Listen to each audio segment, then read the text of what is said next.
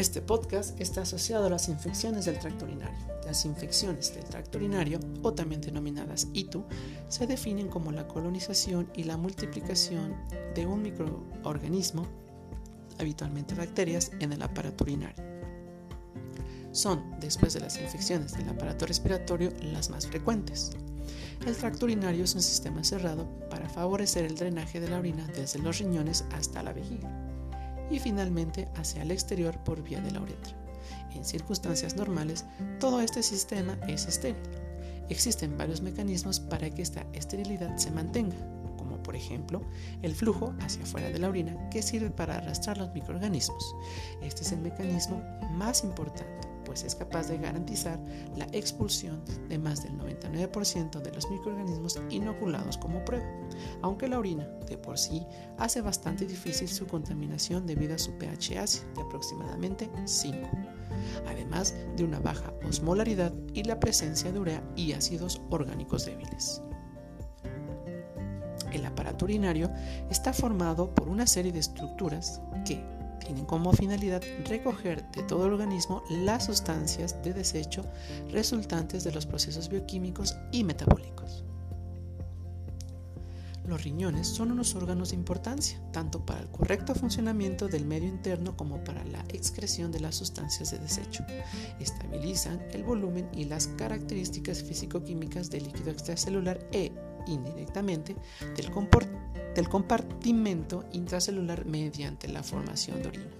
Para ello, el riñón conserva el agua y las sustancias osmóticamente activas, presentes en condiciones normales en el organismo. Conserva los electrolitos constituyentes de los fluidos, fundamentalmente sodio, potasio, cloro y bicarbonato. Elimina el, exceso de agua y electrolitos procedentes de la ingestión y elimina los productos metabólicos de desecho, como la urea y la creatinina, o productos tóxicos que pueden haber penetrado en el organismo. Los uréteres son dos largos conductos que unen los riñones con la vejiga urinaria y transportan hacia esta la orina. Una capa mucosa reviste internamente el uréter y una capa muscular proporciona su capacidad contráctil. La vejiga almacena la orina fabricada por los riñones hasta que llegue el momento adecuado para verterla al exterior. En su parte inferior se abre el orificio uretral que la pone en comunicación con la uretra. La uretra es una estructura que drena la orina de la vejiga. En la mujer mide aproximadamente unos 3 centímetros de largo y en el varón unos 20 centímetros, comenzando en la vejiga y perforando la próstata.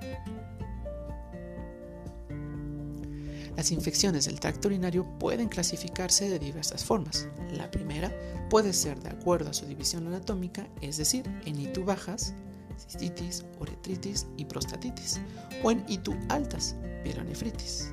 Otra forma de clasificarlos es por el estado del tracto urinario en complicadas y no complicadas.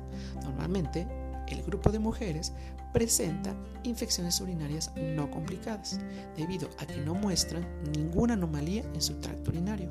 Sin embargo, se ha observado que los varones presentan infecciones urinarias complicadas, debido a que cuentan con dispositivos médicos, enfermedades crónico-degenerativas como diabetes mellitus tipo 2, alergias a los medicamentos que complican su tratamiento. De ahí su clasificación. Escherichia coli uropatógeno es el organismo implicado con mayor frecuencia en esas infecciones y es el agente responsable en un 80% de los casos.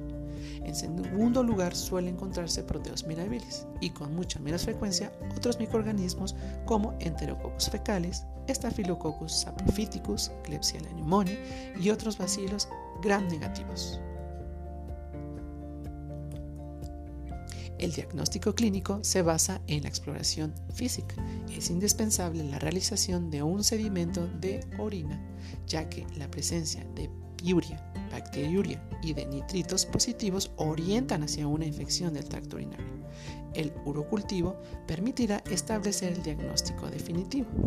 Las tierras reactivas son pruebas rápidas, asequibles y económicas, con alta sensibilidad aunque baja especificidad. Para poder caracterizar a una infección del tracto urinario se debe encontrar un conteo de bacterias de 10 a las 5 unidades formadas de colonias por mililitro. Esta condición puede variar dependiendo de las condiciones de cada paciente. En México, las infecciones del tracto urinario son un problema de salud pública por su alta morbilidad. Cada año se registran aproximadamente 4 millones de casos. Las poblaciones con alto riesgo de contraer este tipo de infecciones son los recién nacidos, niños en edad preescolar, mujeres con actividad sexual y ambos sexos en la edad avanzada. Tan solo en el año 2020 se reportaron un total de 2.786.000 casos. En ese mismo año, el estado de Puebla registró un total de 128.000 casos, de los cuales 100.000 eran asociados a mujeres y 27.000 a varones. El grupo de las mujeres es el más vulnerable a adquirir este tipo de infecciones debido a su corta uretra, así como los niveles bajos de estrógeno que adelgazan las paredes de la vejiga y que las hace más propensas a adquirir una infección del tracto urinario. Normalmente, este tipo de infecciones comienzan con la contaminación del área periuretral por bacterias que provienen del intestino y que por ciertas actividades físicas como el cateterismo y la actividad sexual, Escherichia cholera patógeno logra ingresar a la vejiga y es cuando el primer proceso sucede, que es el crecimiento acelerado de esta, seguido de la unión por pelos denominados fimbrias que tienen la capacidad de adherirse a las células de la vejiga y aprovechar el medio para comenzar la infección. Escherichia cholera patógeno presenta un arsenal de factores de virulencia que le permite formar comunidades que la protegen de los ataques del sistema inmunológico del huésped y se internalizan en las células superficiales de la vejiga, donde difícilmente la acción de los antimicrobianos podrá llevar a cabo su mecanismo de inhibición o muerte es necesario mencionar que la uromudulina juega un papel importante en el control de las infecciones urinarias. Esta proteína tiene la capacidad de que Escherichia coli patógeno se adhiera a ella debido a su alto contenido de manosa y por arrastre ser eliminada. Esta proteína se sintetiza en las asas de Henle propias del riñón. Una vez que Escherichia coli patógeno haya colonizado la vejiga, esta puede ascender por los uretres e infectar y dañar a los riñones. Y si a partir de este momento no es controlada la infección, UPEC puede ingresar al torrente sanguíneo y causar sepsis, es decir, que el huésped puede sufrir un daño multiorgánico y llegar hasta la muerte. Finalmente, los factores de riesgo asociados a este tipo de infecciones son combinantes y dependen fundamentalmente de la edad, los hábitos sexuales, las condiciones fisiológicas como anatómicas del tracto urinario. En mujeres jóvenes, el principal factor de riesgo es el coito. En mujeres ancianas, ingresadas en instituciones sanitarias, el principal riesgo es el sondaje y el estado funcional de su aparato urinario. A medida que este último se deteriora, el riesgo de padecer una infección del tracto urinario es alta. Agradezco su atención.